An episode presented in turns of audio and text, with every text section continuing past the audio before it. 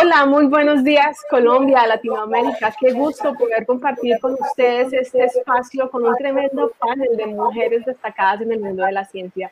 Yo soy Joana Prieto, cofundadora de Geek Girls Latam y voy a estar compartiendo acá con todos ustedes un espacio lleno de inspiración. Un panel que nos habla de cómo no tener más, no more Matilda, una campaña que inició en España con una asociación de mujeres científicas que buscan promover la visibilidad de las mujeres destacadas en la ciencia a lo largo de la historia, en los libros, en el bachillerato, en el colegio, para que niños y niñas desde pequeños puedan reconocer la importancia y el aporte sobre todo de las mujeres a lo largo de su contribución en los descubrimientos en la ciencia y la tecnología.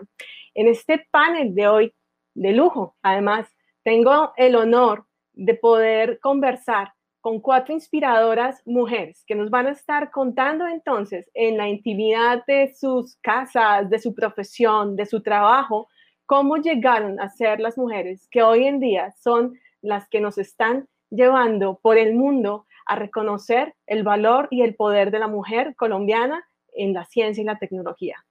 Así que los quiero invitar a que se queden con nosotros a lo largo de la transmisión y compartan en las redes sociales todo lo que aquí vamos a estar entonces diciendo. Y quisiera comenzar y darle la bienvenida a nuestra primera dama, la primera dama de la nación, la doctora María Juliana Ruiz.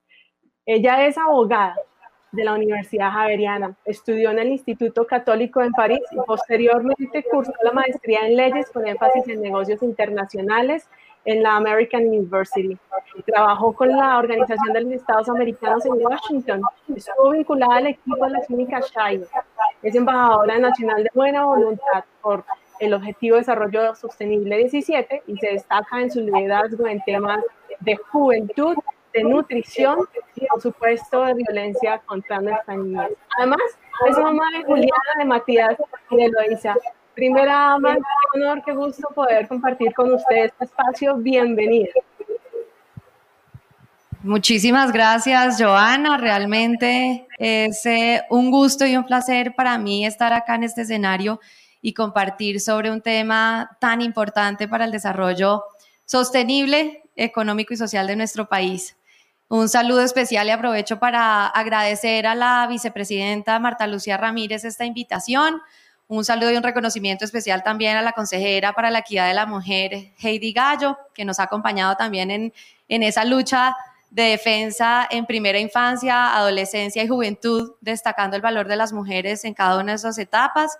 Un saludo, por supuesto, a mi copanelista y también compañera de varias batallas de visibilización de la ciencia y la tecnología y la importancia que tiene también el desarrollo de nuestro país. Ministra Mabel, qué gusto.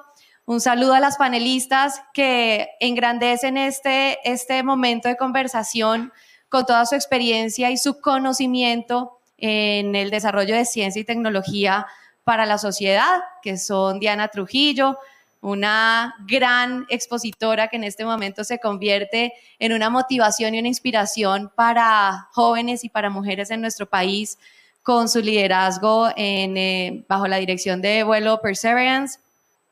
Un saludo, Joana, también para ti en esa calidad de cofundadora de Geek Girls Latam.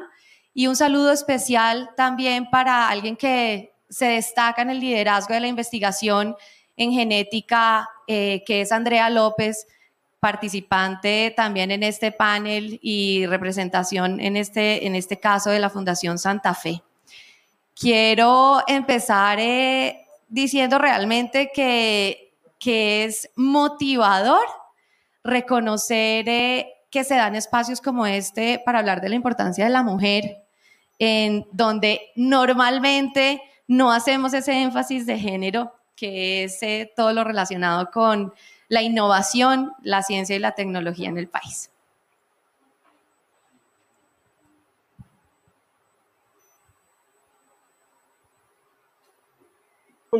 y como madre familia también que ustedes de tres hermosos niños y además de, dos niñas, em, ¿cuáles deberían ser estas prioridades dentro de nuestra sociedad, de la familia, para incentivar a más niñas y niños hacia la ciencia y la tecnología? Cuéntenos un poquito cómo también desde su hogar lo pueden estar impulsando. Joana, yo creo que hay algo fundamental y es eh, un concepto general y es apropiar y reconocer el poder del conocimiento, el verdadero poder del conocimiento. Soy una convencida de la necesidad de ser generosos en el aprendizaje y en lo que se expone hacia los niños, niñas y adolescentes y jóvenes en todos los contextos. Y esto viene en un trabajo que se hace colaborativo y coherente entre la academia y la formación eh, que se da en casa. Siento que una de las primeras cosas que son necesarias para motivar ese proceso de, conocimiento en áreas como la ciencia y la tecnología es que se desvanezcan algunos de los sesgos y de las limitaciones que se han venido dando de manera casi consuetudinaria y es, tú aprendes esto y no aprendes de lo otro, o yo te enseño esto y no te enseño de lo otro, o mm, exponerlos a situaciones, eso me parece clave.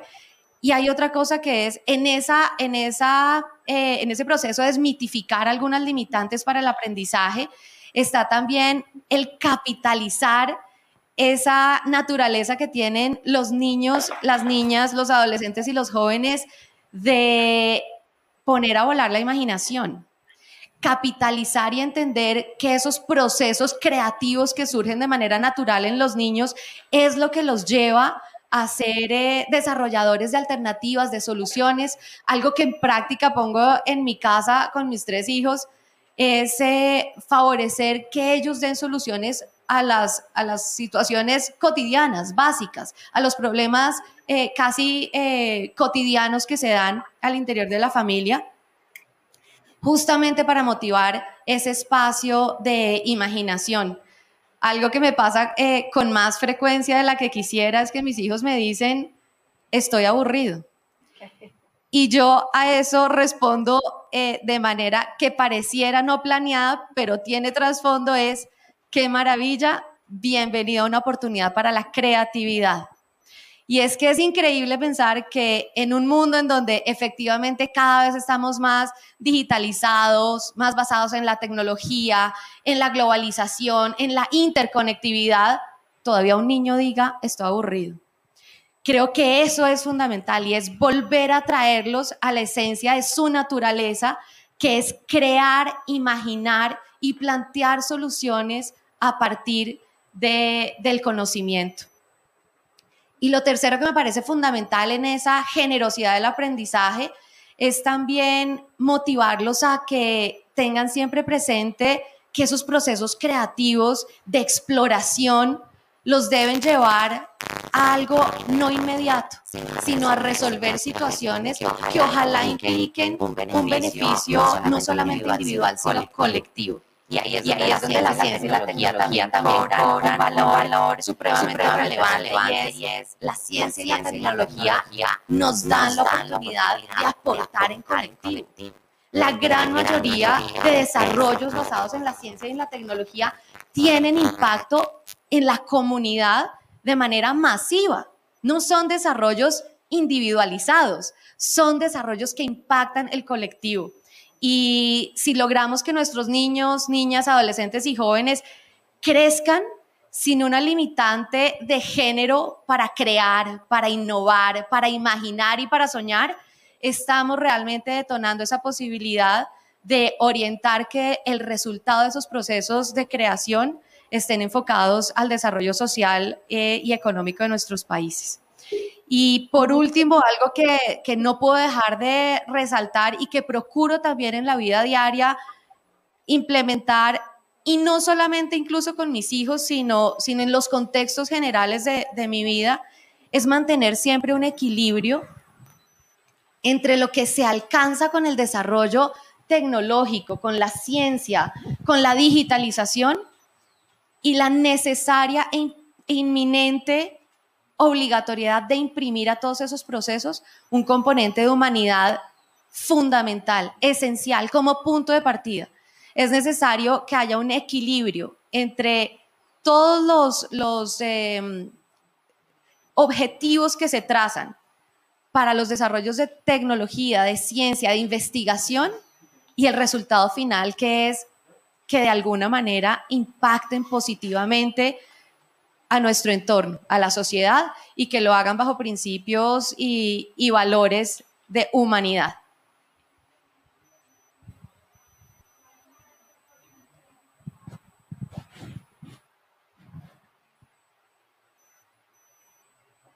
Primera dama, qué buenos consejos además que nos está dando a todos los que somos también padres, madres de familia, a todos los que en este momento están ahí en casa, para que comencemos a impulsar desde, desde tempranas edades a los niños, a las niñas, incentivando su creatividad, dejando volar su imaginación.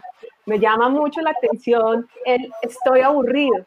Creo que los niños hoy en día y las niñas tienen muchas posibilidades hoy de poder trabajar su creatividad y su imaginación y como dice usted, primera dama, poderles dar la posibilidad que a través de la ciencia y la tecnología podamos construir en colectivo ese mundo que tanto estamos soñando, que tanto anhelemos y que además un componente súper importante que también me ha llamado la atención es esta humanidad impregnarnos de, lo humano en esta creación, en esta apropiación y en este uso de la ciencia y la tecnología. Así que desde todos los hogares en este momento, invitación para que inspiremos a niñas, a niños, a que a través de la creatividad, a través de dejar volar la, la imaginación, utilicen la ciencia y la tecnología como herramientas para que podamos construir colectivamente este país que tanto queremos sacar entre todos adelante. Muchas gracias, primera dama. Quiero em, invitar ahora al panel, porque esto es un panel. Más adelante vamos a tener una pregunta para todas ellas en la medida que se vayan integrando al panel. Quiero darle la bienvenida a nuestra ministra de Ciencia, Tecnología e Innovación, una mujer de admirar. Ella es Mabel Torres, nuestra ministra de, Ciencia. Eh, ella es bióloga, es química y cuenta con un magíster en microbiología de la Universidad del Valle. Además es magíster también en innovación y emprendimiento con doble titulación de la Business School. Universidad de Barcelona en España, doctorado en ciencias biológicas de la Universidad de Guadalajara con tesis laureada y postdoctorado en bioprospección sistemática de hongos de esa misma universidad con estancia postdoctoral en Noruega. Ministra, usted tiene una hoja impresionante como mujer de ciencia, felicitaciones, una gran investigadora para este país y que ahora asume el rol desde el Ministerio de Ciencia, Tecnología e Innovación para implementar política pública que haga que más jóvenes, más niñas a futuro estén ahí en ese puesto en el que usted está hoy. Bienvenida. Muchas gracias, Joana. No puedo desaprovechar este espacio para agradecer a la vicepresidenta por organizar este foro. Esta es la tercera versión, un espacio súper importante, sobre todo para inspirar, porque yo creo que lo técnico hace parte fundamental del desarrollo de los países, pero la inspiración y la construcción de referentes, de entornos empáticos que nos inspiren precisamente a construir nuestros proyectos de vida y lo que nosotros queremos ser en la vida es súper importante. Así que agradecer a la vicepresidenta, a la consejera Heidi Gallo por organizar estos espacios y un saludo muy especial a mi compañera de panel, nuestra primera dama que justo en estas, en sus causas está la causa de las mujeres y la ciencia, la tecnología y la innovación. Mandarle un saludo muy especial y desde el corazón profundo, con muchísimo orgullo a Diana Trujillo por todo ese trabajo, por construir referentes que, que siempre digo que es nuestro principal papel para crear legado e historia de la humanidad. Andrea López, jefe de servicios de genética de fundación, un panel de puras mujeres poderosas, conexión y espíritu femenino que inspiran a nuestras niñas, a nuestras mujeres con diferentes condiciones eh, poblacionales también en el mundo. Y aquí estamos justo para recrear todas estas historias, además, que nos permitieron estar en estos lugares y en estos puestos que a veces parecen ser un privilegio, pero que en esencia se convierten en el punto de partida y en el referente para muchas niñas de región, para muchas niñas negras, para muchas niñas en condiciones de discapacidad, para todas las mujeres en el mundo que a veces tienen los nudos atados y estamos aquí para desatar nudos, estamos aquí para construir no solamente políticas públicas, sino estrategias y acciones que logren materializar este entorno empático para que más mujeres construyan sus proyectos de vida desde lo que son. Así es, ministra. Muchas gracias eh, por ese mensaje que nos comienza usted a dejar en, esta, en este panel. Usted es mamá también de Luna y Tonativo. Ministra, usted también es la primera mujer que asume esta cartera importante para el progreso de la ciencia y la innovación en el país. Además de ser una mujer súper inspiradora y referente para otras mujeres.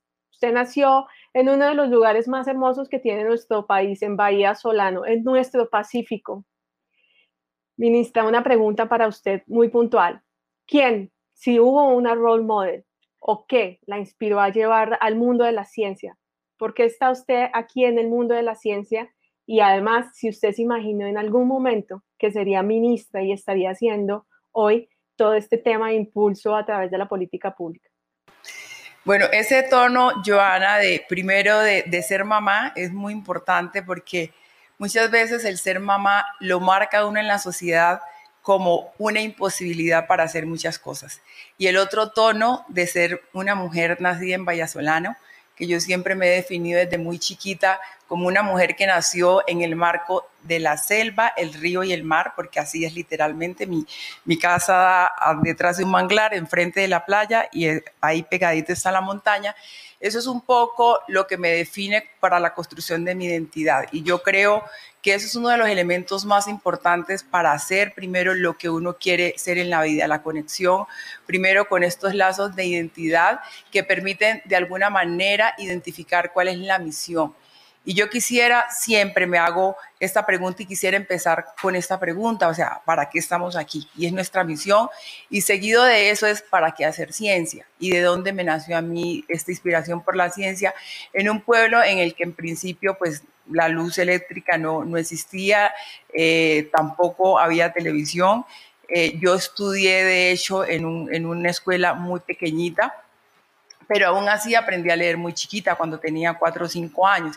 Y entonces todos se preguntarán, los que nos están viendo, y sobre todo para nuestras jóvenes, que están aquí en este espacio, todos se preguntarán, una niña que nació en un pueblo en donde ni siquiera había conectividad, en donde no hay carretera, en donde no hay exposición al mundo de la ciencia porque decidió ser científica. Y yo tengo que reconocer esto y que quizás es una tara y tengo el, digo, esta, estas resonancias, estas notas que a veces suenan como notas musicales en mi cerebro y es que la inspiración definitivamente para mí por la ciencia nació de una misión de servicio, de construir una misión de vida, primero a partir de lo que aprendí de mis abuelas y de lo que aprendí de muchos abuelos del territorio, en el que el primer acercamiento fue a través de todo este conocimiento ancestral. Por eso he defendido muchísimo en mi posición de ministra la conexión que tiene que haber en las diferentes formas de producción de conocimiento, la conexión que tiene que haber en el conocimiento científico, en el conocimiento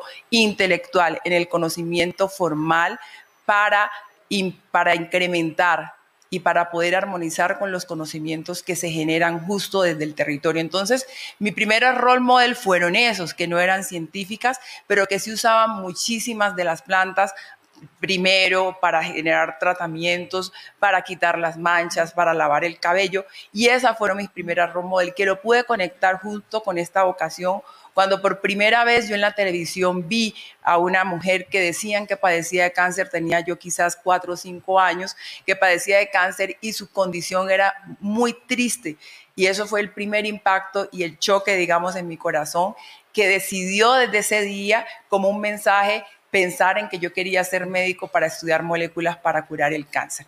Mucho después de cuando yo ya salí de mi pueblo, este, encontré muchas role model. Y es importante decir esto, necesitamos mentoras. Necesitamos nosotras como mujeres apoyar a otras niñas y a otras mujeres que quieren seguir este camino, porque estamos en una sociedad en la que se construyó una narrativa en donde las mujeres tenemos imposibilidades para hacer ciertas cosas. Muchas de nosotras fallecemos en el camino, pero de alguna manera y por circunstancias de la vida y por esa misión que nos trazamos, estamos en estos puestos de decisión, en estos puestos en donde podemos construir políticas públicas. Y yo tengo claro algo en la vida y es que yo nunca soñé ser ministra, yo no me preparé para ser ministra, yo me preparé para cumplir una misión. Y mi misión era que en cualquier lugar, no importa el sitio, no importa la profesión y no importa la situación geográfica ni el papel que estuviera desempeñando en mi vida, yo tengo dos misiones importantes en mi vida. Primero, generar acciones que puedan construir una sociedad más equitativa, pero sobre todo siempre pensando en un pacífico con un potencial, en el que siempre nos dijeron que éramos pobres, que teníamos carencias. Y yo, desde un territorio como Vallasolano, empecé a construir una narrativa y empecé a construir un discurso desde la abundancia, desde la riqueza, porque eso me enseñaron en mi casa. Y eso lo quiero decir porque las familias se tienen que convertir en el primer role model de, los de las niñas y niños de este país. A veces encontramos muchísimas acciones limitantes en las familias que le dicen inclusive a las niñas cuando quieren ser ingenieras, cuando quieren ser matemáticas, que esas no son profesiones para ellas porque no son capaces. Así que nuestro primer rol, el rol modelo en la sociedad, tienes que ser nuestra familia. Yo, en el marco de una condición de casi hippie, como me definía, encontré una familia que me acogió y me permitió ser lo que ahora soy. Entonces, yo no soñé ser ministra, pero sí soñé poder contribuir y aportar al cambio de una sociedad, a construir una sociedad más equitativa, porque nosotros lo vivimos.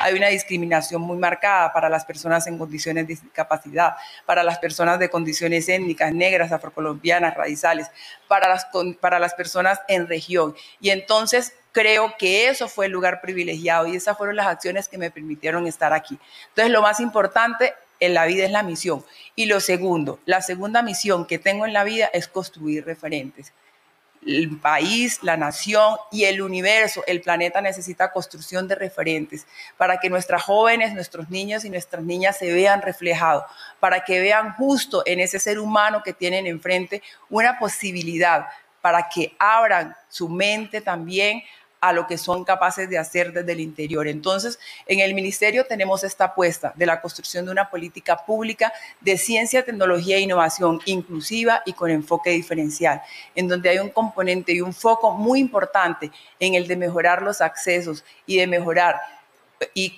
mejorar los ambientes y construir ambientes empáticos para que logremos también concibir que como yo todos podemos ser ministros.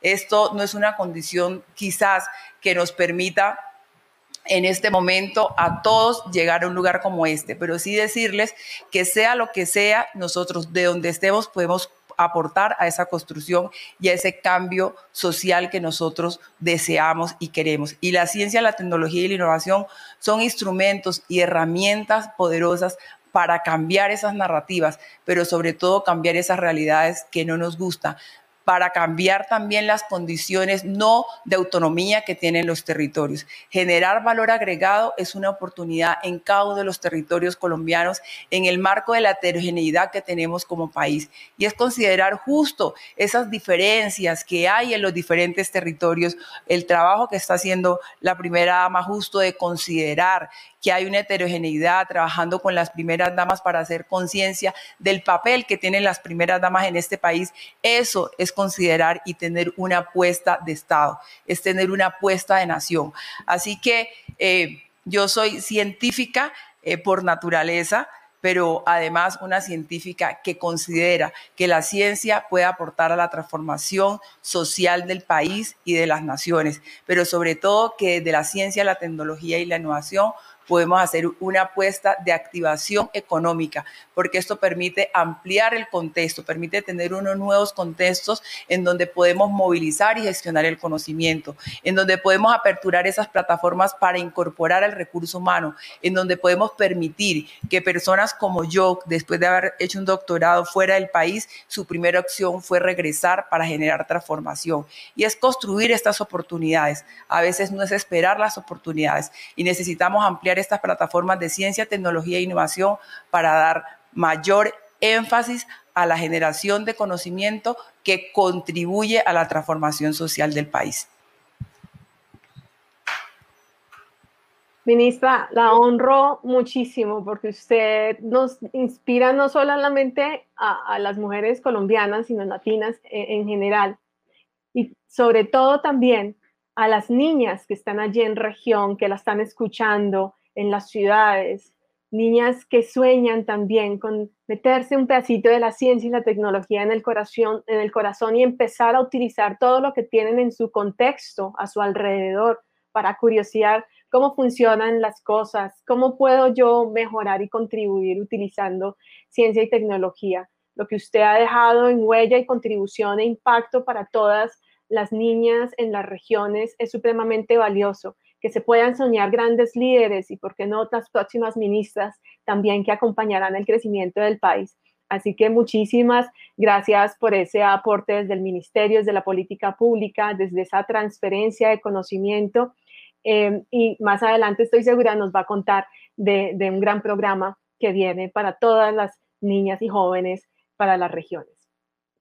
Yo sé que muchos de ustedes están esperando a una persona muy especial en este panel. No saben lo que ha significado para mí también tener este honor de poder también darle la bienvenida a una tercera mujer poderosa en este panel. Ella es Diana Trujillo. ¿sí? es nuestra ingeniera aeroespacial, la que nos llevó a Marte a través del Curiosity y el Perseverance. Ella es ingeniera aeroespacial de la Universidad de la Florida y es la encargada de liderar el, equipo de ingenieros que desarrolló el brazo robótico del rover, que hoy está explorando Marte. Estamos en tiempos de Marte. ¿No, Diana? Bienvenida. Hola, ¿cómo estás? ¿Me escuchas bien? Sí, yo, bueno, te estoy escuchando un poquito bajito, pero desde que atrás en el set me digan que estamos bien, eh, yo estoy bien. Listo. Diana, pues bienvenidísima. Eres todo un orgullo para el país, para la mujer latina. Llevaste una, una misión importante dos veces también a Marte. Así que en esta conversación que vamos a tener, me gustaría mucho contarte unas estadísticas y del por qué lo que has logrado es realmente importante. En el mundo varios estudios afirman que menos del 26% de los trabajadores de la industria STEM son mujeres. Y en América Latina, este indicador es todavía aún menor. Se cree que está cercano al 15%, es decir, una relación de cada dos de 10, eh, de cada dos trabajadores de esta industria STEM son mujeres. Es directamente proporcional a lo que sucede también en las aulas de clase. Dos de cada diez estudiantes que eligen carreras STEM de ciencia, tecnología, ingeniería y matemáticas son mujeres. Se encuentran superadas sin duda en un número bastante alto por los hombres. Quiero preguntarle, Diana, preguntarte, eh, de acuerdo con esta estadística, quiere decir que tú fuiste una de esas del 15% de mujeres en América Latina que eligen una carrera STEM. Me gustaría mucho entender un poquito más qué pasaba contigo en ese momento, cuando a tus 17, 19 años eliges una carrera STEM, además una carrera en ingeniería aeroespacial en otro país. ¿Cómo fue para ti escoger esa carrera y quién te inspiró? Bueno, para mí escoger esta carrera, y déjame saber si me escuchas bajito, creo que ahora ya arreglamos el audio. So, para mí esta carrera la escogí en una forma en la que no se me ocurrió que podía ser posible. yo llegué acá a Estados Unidos, estaba haciendo inglés y de algún momento, te digo la verdad, yo pienso que yo la escogí por lo que tú acabas de leer, porque en algún momento los números que tú acabas de leer es una, es, es, es, un resultado de mucho tiempo de las personas diciéndole a uno, tú no puedes, que va, tú no puedes hacer, tú no eres tan, tan inteligente, tú, tú escoge otra cosa más fácil. Ah, es para otros, pero no para ti. Entonces, yo pienso que durante muchos años yo me, ¿cómo se dice? Como que me peleé con ese concepto, ¿no? Como así que yo no soy lo suficientemente inteligente? ¿Y qué es lo que se supone que es inteligente y cómo una persona inteligente se ve, o sea, un poco de cosas que se le viene a uno a la cabeza. Y, y en el momento en el que yo lo escogí, pasaron muchas cosas en mi vida para que yo pudiera decir, esta es la que voy a hacer. Pero uh, pienso que la raíz de tu pregunta es el, el, la frustración de saber de que para mí no era porque yo era mujer. Así que me parece muy chévere que estemos haciendo esto hoy porque como tú dijiste, como, como abriste el, el panel, como habló ah, también Mabo Abarer, es, es el hecho de que, de que tenemos que impulsar a las niñas, tenemos que decirle a las niñas que, que no es lo que no pueda, sino lo que puede. Estamos muy acostumbrados a hablar de lo que, estas son todas las razones por las que no puedes hacer lo que tienes que hacer, en vez de hablar de todas las razones por las que sí lo puedes hacer. Así que yo creo que esa fue como mi pelea. En, en el previo, Diana, quiero rescatar una frase que tú dijiste, me quedó ahí sonando, me parece clave. ¿Cómo pasamos del todos me dicen a la hora yo me lo digo, ¿no? Frente a todas este, estas conversaciones que escuchan las niñas, las jóvenes, tú no puedes, eso no es para ti, ¿cómo se te ocurre? Bueno, tantas cosas que desde pequeñas y jóvenes recibimos, ¿no? Entonces pasamos de del todo nos dicen a yo termino creyéndome lo que me dicen. ¿Qué comentarios escuchabas tú, Diana, que te decían eh, cuando le contaste, no sé, a tu familia, a tus amigos, va a estudiar ingeniería aeroespacial? so, ok, so me gusta tu pregunta porque tienes toda la razón. O sea, en algún momento la sociedad entera, em, déjame tomar un paso atrás. Yo pienso que el problema viene del hecho de que tenemos un modelo mental de qué es lo que se, que cómo se ve alguien que trabaja en esto. Entonces, si yo te dijera a ti un astronauta, ¿cómo es la foto que se te viene a la cabeza? Cada uno tiene la foto diferente en la cabeza, pero no es la foto la, mayoría del tiempo. Eh, la foto no es yo, ni tú. La foto es un hombre con el casco, en el, sí, y, listo, vámonos. Y, y, no es la mujer que se ve bonita, también está bien vestida, pero a la misma vez es una tenaz y tiene el puesto el casco y tranquila que yo tengo mis hijos, los dejo en el colegio y me voy para el trabajo y me pongo el, el, el space suit. O sea, que suena loco en esa oración, pero no es que suena loco, porque, porque loco, porque no, lo, porque no está en tu modelo mental. Entonces, como no está en tu modelo mental, volviendo a lo que me estabas preguntando, las cosas que decimos o que le decimos a las niñas es no tú, no tú, no tú, no tú.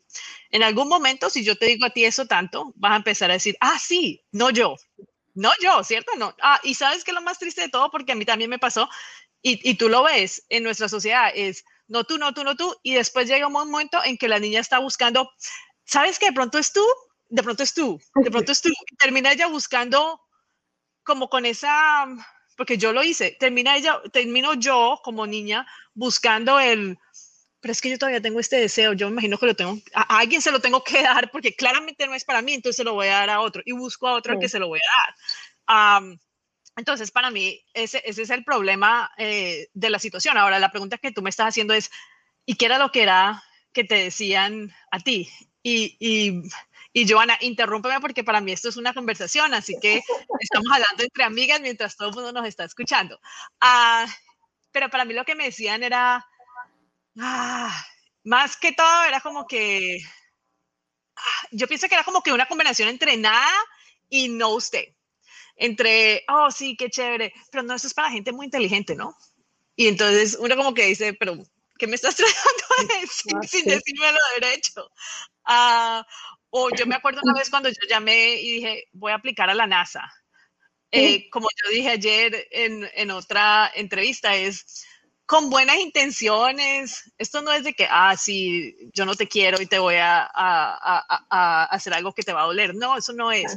Pero con las buenas intenciones es de, ay, mi hija, ¿sabe qué? Yo la quiero mucho, usted es muy chévere, inteligente, pero es que la NASA, la NASA es para alguien bien inteligente como Einstein, pero mm, entonces, claro, pues uno se lo cree. Y sabes que, y lo que me duele de todo esto para mí personalmente es que es durante todo el crecimiento es no tú, no tú, no tú. Y cuando ya tienes la cosa como a tres pasos, que uno todavía la ve como que, ay, esto me salió en el radar, de pronto lo puedo coger. Y uno hace lo que todo el mundo debería hacer, que es unirse a la red familiar, ¿no? Y decir, voy a aplicar, piensas? Y la red familiar dice, mm, pero yo no sé, eso no es para ti. Está muy lejos. Sí. O sin decírtelo. Así que esas, esas son las cosas que de pronto hay que cambiar. Es como hablamos.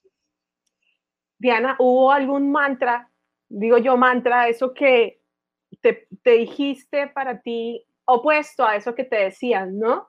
Porque así como nos dicen tantas cosas y, tenemos, y podemos creérnoslas, ¿cierto? Negativas o positivas, para ti hubo algún, no sé, mantra o también un dicho interior para ti de no me importa, yo lo voy a hacer, yo voy a seguir adelante, esa es mi meta, como que qué te decías también todos los días para callar un poco ese ruido que te decían los demás y tú avanzar en ese sueño de llegar a la NASA. Mira, me parece muy chévere tu pregunta porque hasta durante toda esta semana ese mismo ruido vuelve y sale, ¿no? Y es un ruido que uno tiene ah, metido ya después de tanto tiempo. Pero ah, yo pienso que para mí no era tanto lo que yo me dijera, sino era más, y todavía lo hago, es más cuando me cojo haciéndolo. Porque a veces es, es como que no estuviera poniendo un disco, ¿no? Entonces el disco sale. Lo que uno puede hacer es dos cosas, es pones un disco más alto, igual escuchas el otro. Así lo pongas todo el volumen arriba. Ah, ahora la pregunta para mí no fue esa. Para mí la forma en la que yo lidio con eso es cuando escucho el disco, desconecto el disco, desconecto el radio completo. El radio. entonces ahí es donde no es que yo me dijera cosas para mí misma, sino que más que todo era, ah, está aprendiendo, está escucho el disco, no, no más, me voy a ocupar a hacer otra cosa. Acción. Bueno, eso es una muy buena técnica, como que, ok, tal vez no cambio el disco, pero me tomo acción en lo que realmente es lo que yo me tengo que enfocar, ¿no? La importancia de, de enfocarse en lo que uno quiere, en las metas, de cancelar esos ruidos que de pronto en su momento pueda que no nos sumen y por el contrario, cómo nos rodeamos de, ese apoyo interior y también alrededor eh, de quienes sí están ahí para apoyarnos muchas veces. Diana, yo sé que esta conversación, mucha gente está ahí súper inspirada, chateando, porque ahí veo eh, el chat moverse también, muchas cosas. Así que quiero invitarlos, porque vamos a tener un espacio con Diana específico para también eh, tener una ronda de preguntas con niñas Em, así que yo me voy a reservar, no yo, mi niña interior estaba preguntándote, Diana, yo ya hice la pregunta, así que habrá la ronda de niñas para que ustedes además se queden em, al, al, conversatorio que tendrá Diana con las Geek Girls y las, y las Inspiring Girls en, en, en, un momentico, así que no quiero eh, ocuparte más y con más preguntas para darle paso a nuestra siguiente panelista, Diana Gracias, súper inspiradora. Em, y nuestra siguiente panelista, ella es Andrea López. Andrea López es médico institucional de la Fundación Santa Fe de Bogotá, investigadora asociada a la Universidad de los Andes y genetista una mujer con quien eh, tuve la oportunidad también de conversar en la previa y conocer mucho más de, su historia y también tiene una historia de vida súper inspiradora y por eso estás acá. Andrea, bienvenida, muchas gracias por aceptar esta invitación. Tienes el mute. No te preocupes que esa es la frase del año 2020. Bienvenida. Hola, bueno, muchísimas gracias por la invitación. Para mí, pues es un honor que me, que me hayan invitado a este panel de estas mujeres tan, tan poderosas y, poder compartir eh, este espacio con ustedes. Eh, yo, yo, como dice mi cuñada, deja de ser tan modesta y un poco más. Eh, yo soy médico, como decías, especialista en genética médica. Eh, hice mi doctorado, todavía me falta el, título, pero digamos que ya hice la sustentación. Está pendiente ahí unos detalles en la Universidad Javeriana. Bueno, Andrea, genial. Pues mira, em, hemos pasado por un contexto de familia desde la primera dama. Nuestra ministra Mabel también nos retomó un poco de su contexto eh, eh, en familia en el que ella creció. Em, y Andrea también es mamá, mamá de, de, dos, ¿no? De un niño y una niña. Así que em, quiero darte este contexto, Andrea. Un reciente estudio que realizó Microsoft entre más de 11.500 niñas en Europa. Ojalá podamos tener pronto este estudio para América Latina y para Colombia.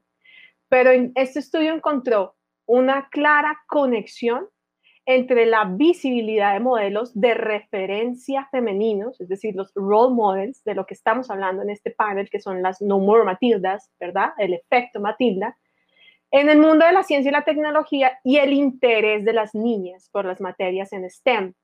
Puntualmente, este estudio dice que las niñas que tienen modelos femeninos cuya labor se desarrolla en el campo científico y tecnológico, ya sea en el ámbito familiar, el educativo, a través de los medios de educación, la literatura o el cine, muestran un índice de interés en materias STEM que casi se duplica al de las que no tienen o no conocen ejemplos de mujeres que trabajen en este sector la relación es de un 41% frente a un 26%. Es un porcentaje bastante alto. Así que la necesidad de sentirse respaldadas por sus familias es especialmente relevante. Un 81% de las niñas que reciben este apoyo de sus padres y en su interés por la ciencia y la tecnología declara su predisposición por cursar eh, áreas STEM y desarrollar una, una, carrera profesional en esta área. ¿Por qué me tomó un poquito de tiempo, Andrea, haciendo esta introducción? Porque quiero contarles a todos los que nos están viendo que Andrea es una prueba de que eso es así, de que es real. Así que, Andrea, eh, tú naciste en un hogar de médicos, naciste en un contexto en el que desde pequeña te indujeron, o no te indujeron, simplemente tuviste una exposición hacia las áreas STEM a partir de, tu familia y un miembro especial de tu familia. ¿Qué te motiva finalmente a ti a estudiar medicina y especialmente genética, no? Cuéntanos un poquito qué había también em, como en tu, en tu cabecita, así como Diana, qué creencias tenías tú que te incentivaban, por ejemplo, hacia el mundo de la ciencia y que nos puedas compartir hoy acá. Bueno, eh, como, como hablábamos ese día cuando nos estábamos conociendo, yo, yo siempre he sentido que he sido una persona muy afortunada. Eh, crecí en un hogar donde mi papá es médico, eh, mi tío médico, mi hermano médico, bueno, un ambiente de, de medicina que obviamente influye un montón. Eh, y mi mamá es eh, docente de niños especiales, trabaja en el distrito, ya está pensionada. Entonces, digamos que esa mezcla entre lo que yo veía de acompañar a mi papá al trabajo, porque para mí era alucinante como ir al hospital con él y los pacientes y, no sé, a la final creo que, que uno sí tiene que tener una vocación de servicio, pues para estudiar medicina es, está dentro de uno no nace con eso y el ambiente ayuda a que sea propicio y que, y que se desarrolle. Y yo fui súper afortunada porque estuve muy expuesta, pues estuve expuesta desde chiquita. Y pues por supuesto mi abuelo, que quizás ha sido la persona más, más importante eh, en ese crecimiento y en esa como dirección, porque yo siempre sentí que él era como la persona más orgullosa de mí y siempre era como, eh, mi china, mi chinita me decía, usted va a ser médica y el futuro de la medicina es la genética. O sea, me lo repetía como constante.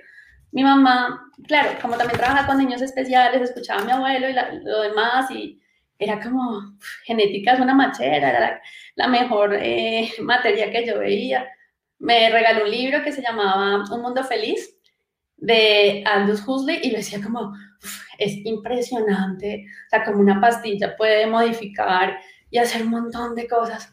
O sea, a mí eso me pareció chévere, pero fue algo que lo impulsaron, o sea, que, que crecí con eso. Y yo, yo te decía, yo nunca sentí en mi familia que por ser niña no, no pudiera, o sea, nunca fue una limitante, una limitante ser mujer, o sea, yo no creí, no crecí con eso y a veces yo hablo con personas y siento que mi realidad fue súper afortunada porque no tuve esos, esas limitantes o esos estereotipos porque mi mamá siempre fue súper fuerte, como, no, o sea, usted no puede, claro que puede, si mis niños pueden, usted cómo no va a poder, pues como para adelante, o sea, para atrás ni para coger impulso, entonces digamos que eh, ese, esos roles que vi en la casa, pues me hicieron, eh, pues como que nunca me, me ejercieron una limitación, sino antes me impulsaron a ir mucho más allá.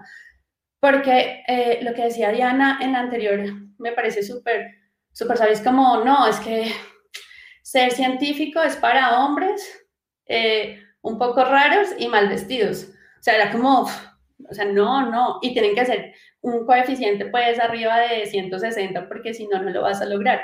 Digamos que yo nunca tuve ese, ese tema y a la final estuve rodeada de personas en el área médica, pues por mi papá o mi abuelo que fue gerente multinacionales, que a la final uno los ve y dice sí se puede, o sea, no, no, no, no tiene que ser un genio, pues, para entrar, para, pues, para hacer ciencia, o sea, hay que tener unas ganas increíbles, una voluntad increíble y ser, pues, decidido y direccionado y juicioso, o sea, tiene que haber otras, otras características pero hay unos estereotipos tan, tan, tan fuertes que marcan la sociedad, que lo limitan y, y que hacen que, bueno, quizá estudie algo más fácil o, o, de pronto esto no es para mí o no, no, lo sé, que es un poco lo que, lo que hablaba Diana antes y, y, que gracias a Dios pues yo no lo tuve en mi casa y que me parecería espectacular que todas las familias tuvieran como esa fortaleza de no generar estereotipos de que pues o no puedes hacer y es, y es algo que yo pues trato de hacer también con,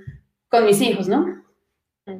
Y hablando de tu hija, eh, Andrea, porque nos estás contando ese caso en el que tú fuiste incentivada, te decían que la genética era el futuro y pues hoy eres la jefe de genética de la Fundación Santa Fe. ¿Y cómo es con tu hija? ¿Has experimentado algo diferente con tu hija? ¿Qué nos puedes de pronto aquí como dar ese contraste de que lo que escuchan nuestras niñas sí puede llegar a influir o por lo menos a disminuir un poco los sueños o a incentivarlos, ¿no? Cuéntanos ese caso que hablamos de tu hija. En particular, sí, hay un caso en particular. Bueno, como Emma también ha estado expuesta, pues, al ambiente médico, por mí, por mi hermano, por mi papá, bueno, o sea, pues, siguen en ese mismo ambiente. Eh, y de repente eh, mi esposo tiene un problema de columna y la abuela se fracturó un dedo, de ta, ta, ta. Entonces ella estaba obsesionada con los huesos. Una obsesión de entender por qué los huesos, todo. Entonces ella dijo, yo soy médico ortopedista. Pues yo le dije, los médicos que tratan los huesos son los ortopedistas. Entonces de ahí ella ya era médico ortopedista, no iba a estudiar, ella ya era. Y nos iba a curar a todos. Entonces, a mí me parecía divino y, nosotros incentivamos eso. O sea, Emma es una científica ya con sus pequeños experimentos caseros. Entonces, pues para, para mí parecía súper lindo. Y en una oportunidad llega mi esposo de una cita médica que tuvo con ella, donde ella se presenta, hola, buenas, soy Emma Gallego, ortopedista. Y el médico le dice, ¿ortopedista? ¿Tú eres ortopedista? No, pero los ortopedistas son grandes y fuertes. No, entonces mi esposo llegó a la casa, pues, como, mira lo que le dijo, Emma está súper triste, y yo le he dicho que ella puede ser lo que ella quiere, que es fuerte, porque pues estamos en eso y es importante también que un hombre pues se lo diga y se lo reconozca. Entonces, nada, lo que hice yo fue coger mi celular, abrir el Facebook y decirle, mira, esta amiga mía es mujer, es más chiquita que yo y más flaquita y más bonita. Y además, ¿sabes qué? Es ortopedista. No, mamá, de verdad. Y empecé a mostrarle. Entonces, yo creo que esos role models de, mujeres que alcanzan a hacer cosas que de pronto están estigmatizadas, porque todos los ortopedistas tienen que ser hombres grandes y fuertes, porque pues, eso no, pues no, no, no funciona así en la vida real. O sea, hay un montón de ortopedistas increíbles, mujeres, y entonces toca mostrárselas. Y, y gracias digamos, a, a, a Dios a, la semana siguiente una fiesta de, pues, de una compañera mía, eh, de una amiga mía, y había una, una médico ortopedista, y le digo, mira Emma, ella es médico ortopedista, y las presenté y ahí hablaron un rato. Entonces, como, ¿por qué, porque esos estereotipos tienen que limitar, pues, a las niñas o a los niños, o por qué tenemos que tener unos criterios como tan fuertes de qué se puede y no se puede cuando hay un mundo de posibilidades? Totalmente de acuerdo contigo, Andrea, y gracias por contarnos ese, e, ese detalle, pero fíjense lo que estamos hablando, es que ese pequeño detalle siempre puede marcar la diferencia en lo que una niña sueñe llegar a ser y lo que quiera por vocación y libertad hacerlo. Y de pronto algo que pueda escuchar, cómo la puede definitivamente o frustrar en ese camino o por el contrario, incentivar como fue tu caso personal, Andrea. Así que también te quiero agradecer muchísimo por acompañarnos en este panel, contarnos tu historia, la de tu hija. Por favor, mándale un saludo porque sí hay muchas ortopedistas. Yo espero que algún día también nos atienda tu hija ortopedista. Y, y bueno, estamos llegando al final de este gran panel de las No More Matildas. Necesitamos más mujeres role models, necesitamos más mujeres referencias en ciencia y tecnología. Pero ojo, no es porque no las haya, simplemente queremos más. Ahí hay unas role models importantes que queremos visibilizar. Si usted conoce una, por favor escríbanos a Geek Girls o a la vicepresidencia, haga visible a esta mujer porque queremos conocerla. Estamos seguras que su impacto puede llegar a más niñas, a más jóvenes y a más mujeres en Colombia y América Latina, porque estamos inspirando, empoderando y conectando a la próxima generación STEAM. Así que en este final, yo le quiero pedir a cada una de mis cuatro panelistas en esta oportunidad, muy rápido, una acción. Tenemos a las a, cuatro, me falta creo que la primera dama, sino cada una una acción y vamos a recopilar entonces cuatro acciones, cuatro o cinco acciones que puedan ya aplicarse. Si yo soy profesor, profesora, padre, madre, familia, o soy líder en una compañía, desde sus roles una acción con el cual podamos inspirar a las niñas y soñar con que esta próxima generación STEAM estará dándonos muchísimos más logros como los de ustedes. ¿Quién quiere comenzar? Dale, yo Dale, Diana. Ah, yo creo que la, eh, las palabras de inspiración y de pronto la acción que estás pensando a darle a las niñas es escríbelo, escribe lo que quieres muy parecido a la pregunta que me hiciste. Me van a decir tantas veces lo que no puedo hacer, escríbelo tú y léelo todos los días. Yo lo, yo lo escribí y en, cuando me cepillaba los dientes lo pegué en el, en el, eh, en el mirror, en el, en el vidrio, pues, y me cepillaba los dientes y yo voy a hacer esto, yo voy a hacer esto, yo voy a hacer esto. Porque necesitas, eh, necesitas acordarte que lo que quieres hacer, necesitas escribir lo que quieres hacer y no se te puede olvidar. Ok, entonces escribir los sueños. Muy bien. ¿Quién más? Andrea. O la ministra creo que está hablando también, pero no la escucho. Sí, sí, aquí estoy. Yo sí quisiera que me dieras permiso de dos acciones, una del Estado y una del rol de familia o de profesor.